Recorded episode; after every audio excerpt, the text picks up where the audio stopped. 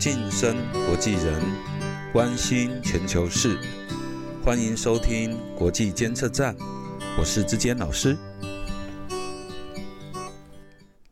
各位听众朋友，大家好，欢迎再次收听国际监测站，我是志坚老师。近日，东京又再次因为疫情的关系，宣布了紧急事态的状况。这已经是第四次东京都的封城了。对于即将在几周后举行的东京奥运会来说，这真是一个沉痛的决定。因为至少会有百分之八十以上的运动会场将不会有观众，这将会是一个无声的奥运。当我听到这个消息的时候，第一个体会的心情是日本政府跟日本国民，他们在二零一一年七月份的时候，当时因为申请二零二零年的奥运主办权成功，举国欢腾，陷入一种高亢的情绪之中。因为当时整个日本在面对几个月前的三一一的福岛危机之下，国家的气氛是低迷的。七月份申奥成功，确实给日本的政府跟国民带来一个新的朝气、蓬勃的希望。在这几年当中，日本投入了大量的资金、数以兆计的资源跟人力，努力要举办一个特别的奥运会，要让世界上上千万的观众朋友们、运动员的粉丝们能够聚集到日本。来举办一个新的嘉年华般的盛会，但是在一年前，因为疫情的关系，不得不延后。而在延后这一年的过程中，寄希望于疫苗，种种的努力，都希望能够稍微弥补原来的失落。但现在，我相信，连日本的国民内部也都充满了不同的意见，可能有很高比例的国民会希望干脆不要办了。但是，作为一个公共决策的制定者，心里一定会充满了矛盾，因为办也不是，不办也不是，两边都有相当困难的抉择。特别是民主社会要凝聚公共意见，这个过程又更加困难。这也让我想到台湾的核四发电厂在盖与不盖、停盖与续建的过程中。不断的反复累加，最后形成了一个有苦说不出的结论。至今，我们都还在面对这样的困境。在即将举办的东京奥运会，必须在一个无声的环境中举行。这个消息让我另外一个心情立刻想到的是，运动员们。我想，作为一个运动员，必须要付出一生的努力。至少是黄金时段的努力，才有机会进入世界奥运会一争长短、一较高下的这个殿堂。即使要进入奥运会，都需要付出一生的努力。所以，若是今年的奥运从去年延到今年，如果今年再不举办，可能很多运动员一生中参加奥运的机会就没了。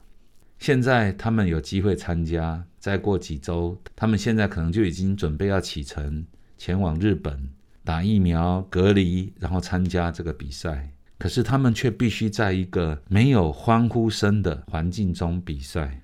我常常在想，他们的心情会是怎样呢？应该也是很难说得出来的复杂心情吧。疫情似乎把这个世界虚拟化了。连奥运也变成了一个虚拟化的奥运。只是仔细想一想，虚拟化的也不是只有奥运而已。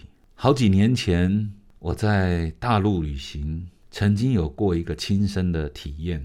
有一个老农夫脸上刻满了辛勤岁月工作的痕迹。最早应该是在种小麦。小麦是一个粮食作物，虽然可以养活自己，但是收入不高。可以看得出来，必须是很辛勤的工作才能勉强糊口。那一年刚好他开始改种葡萄，那么葡萄可能是一个有计划的想要转型的过程。他收成的葡萄交给一个共同营销的商人，这个商人最后拿给他一个银行的这种所谓的这种汇款的条子，上面写着他的葡萄可以卖两万多块人民币。这个老农夫呢，坚持不要这样的一个条子，他坚持必须要拿到那两万多块人民币的钱。于是，这个共同产销的这个商人呢。就只好把两万多块人民币领出来，在银行的门口亲手交给他。这个老农夫呢，就坐在银行门口的台阶上，一张一张的数着，数完了这两万多块人民币，他脸上的那种满足的神情，让我印象非常深刻。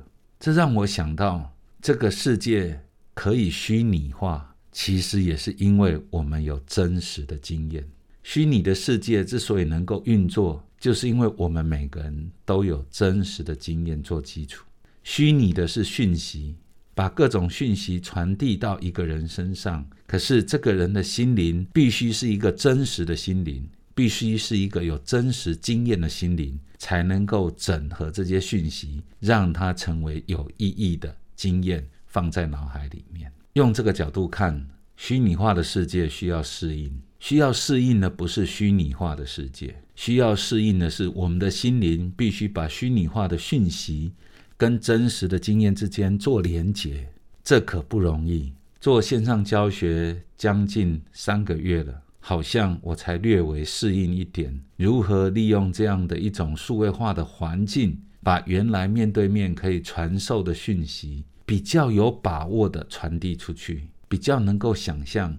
接收的人大概会有什么样的反应跟感受？我深深的觉察到，我们的心灵在适应一个虚拟的世界，可能需要适应的时间，比我们想象的都还要长。从这个角度看，日本也有一个很大的特色，就是日本发行的纸钞是全世界比例最多的。可能这个跟日本人喜欢摸到真实的钞票的习惯有关系。最近日本想要更改货币，说当然最重要的原因可能是防止这个伪造或有其他的因素。但我想其中一个也是要把很多人藏在家里面的旧钞票重新的清点一遍，让它进入银行体系吧。因为早期的人储蓄的经验会把值钱的东西藏起来，藏在家里面的某个地方。一百年前可能藏的是黄金、白银。再早以前，可能藏的是食物、肉干，可以帮我们度过饥荒的东西；而几十年来，可能很多人藏的是钞票。但其实想想，货币早就虚拟化了。我们每个月的薪水，其实我们只有看到一串数字而已。透过早期的塑胶货币、信用卡，到现在的线上支付，其实大部分的钞票我们都不用看见，也看不见了。然后它就在虚拟的世界里面运作完成。可是我想到那个老农夫，当他惊艳到那一大把钞票的满足感觉，我在想，我们的真实经验又立基在什么基础之上呢？有越来越多的钱已经摸不到了。各位应该知道，有越来越多的报纸不再印在纸上，越来越多的报纸是放在荧幕上面的。小时候去哪里都要买一份报纸夹在腋下，去火车站或者是公共的地方都可以看到很多报纸放在那里，随手拿一张来看一看，又放回去。我相信今天二十岁左右的年轻人大概已经没有这样的经验了，他对于报纸的体验应该跟我很不一样，所以他在适应虚拟的世界，适应出来的讯息大概也不是我能想象的。小时候电视只有三台，电视台好像是天大一般的企业。到今天，我相信很多人对于电视台、对于记者的想象，那个经验应该是跟我很不一样的。所以，当我在应用这些名词、放送这些讯息的时候，大概他所体验到的世界，也不是我那么容易可以掌握的。世界越来越虚拟化了。但世界其实还是奠基在真实的心灵之上。我们的心灵如何适应这个越来越多虚拟信息的世界呢？不晓得你有没有觉得有困难？我自己在想，这一段期间，疫情封城，我们有越来越多的宗教活动必须改成线上来进行。在线上进行宗教活动，到底传达的是什么？我们从这样的一个虚拟的讯息中，我们怎么回归到一个超越的体验？